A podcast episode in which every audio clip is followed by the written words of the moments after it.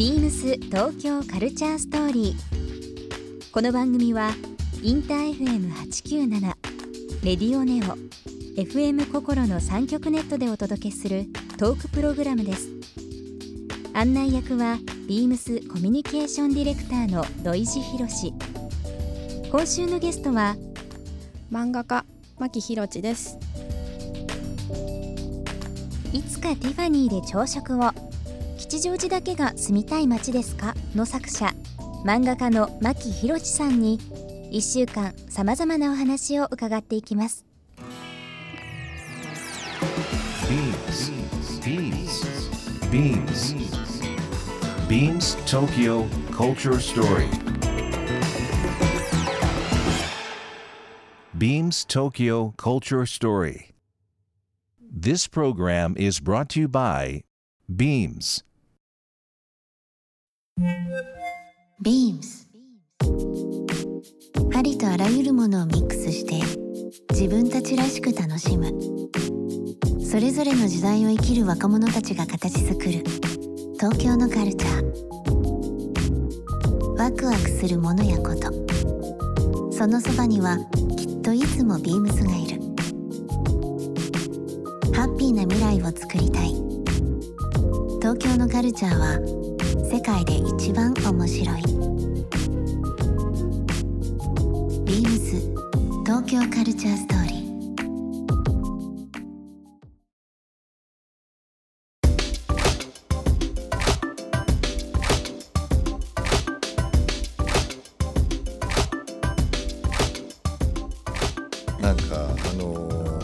サーチ力がすごいなと思ってるんです。あの読ませていただいて、はいだからもうワクワクドキドキするんです。で自分が知らないところとかが登場すると、まあ本当に出てくるご飯屋さんとかね、はい本屋さんとかいろいろありますので、ちょっと行ってみようかなっていう気になるんですよ。うんその街のリサーチははいどうやって行われてるのかなっていうのがすごい気になるんですよあーありね。がとうございます一応そのなんていうんですかみんなが見て面白いものにしたいので、うん。単行本毎回5話入ってるんですけど、うん。ニッチな街とか大衆的な街とか、こうちょっとシャラ臭い街みたいにバリエーションつけて、でその中からその街が一番輝けるようなポイントは何かみたいな風に決めつつみんなでこうなんていうんですか面白いねこの看板とかなんだこの店みたいなそういうの意見を言いながら取材してうん作り上げてる感じですね。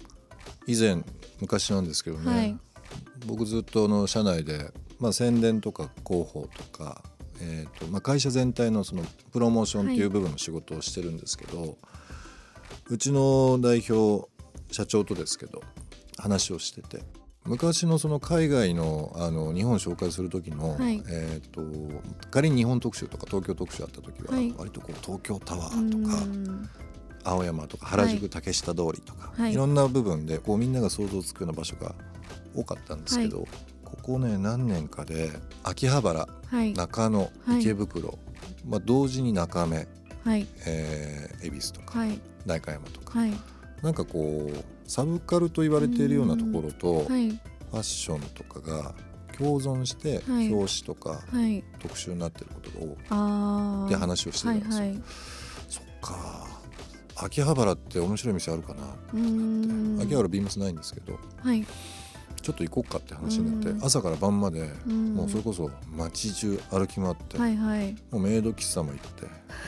で 秋月秋月電子っていう、ねはい。あのトランジスタラジオのうん。ところとかあとガチャポンセンターってもうビル全部がガチャガチャうのん。お店。はい。あとお昼はねあのーメイドが握るはい。メイド寿司っていうのがあって、へえすんごいなんだろう粘土細工みたいに萌え萌えなのが。萌え萌えなのがもむあの握るんですけど、はい。握ってもらえるんですけど、はい。もうあのネタとこうシャリ触りすぎててちょっとなんかな生ぬるい寿司になってたりだとか。ちょっと食中毒が気になります。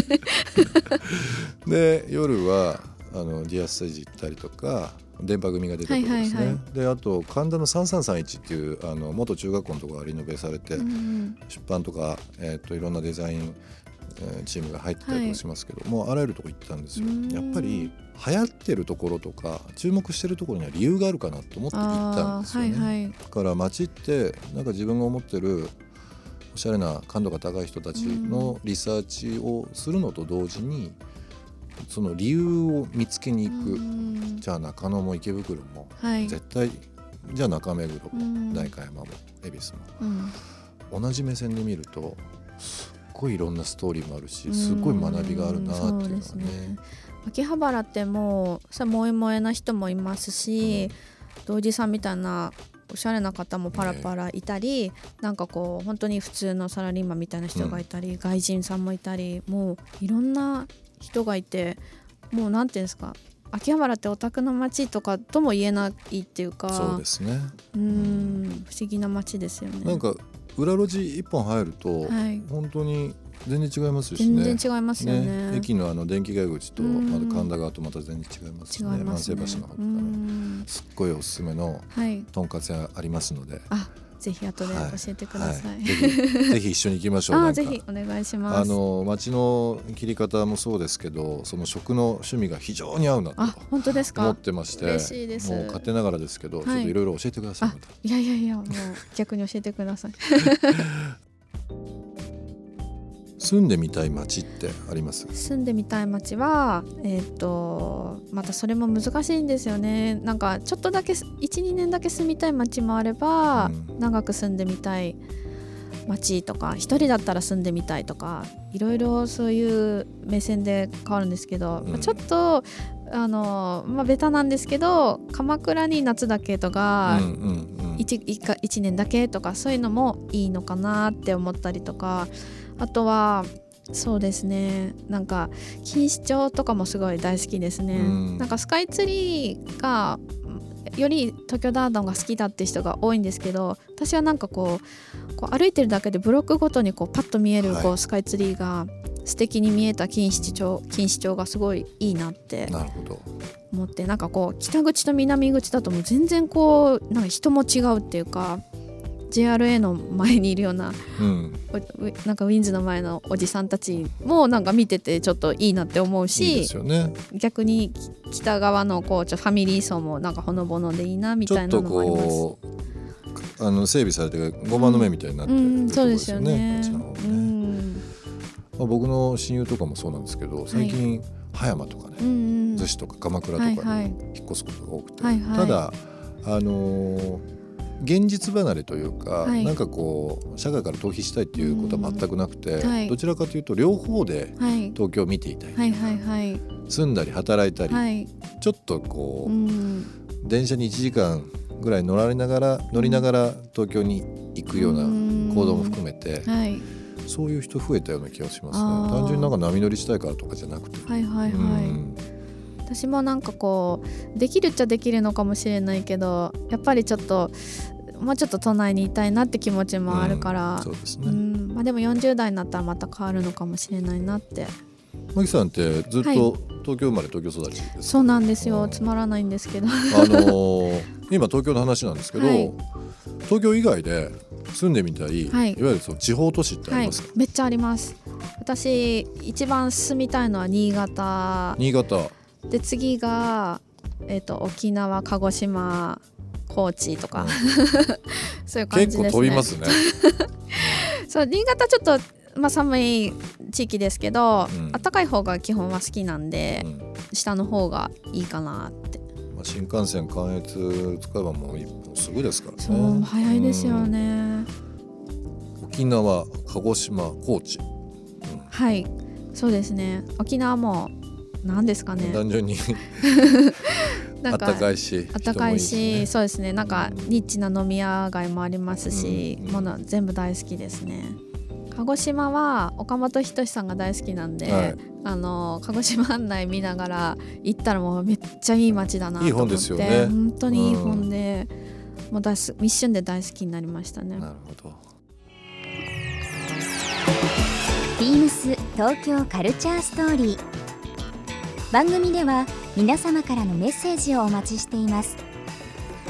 メールアドレスは beams897 アットマークインター FM.jp ツイッターはハッシュタグビームス897ハッシュタグビームス東京カルチャーストーリーをつけてつぶやいてください。またもう一度お聞きになりたい方はラジコラジオクラウドでチェックできます。ビームス東京カルチャーストーリー。明日もお楽しみに。ビームス。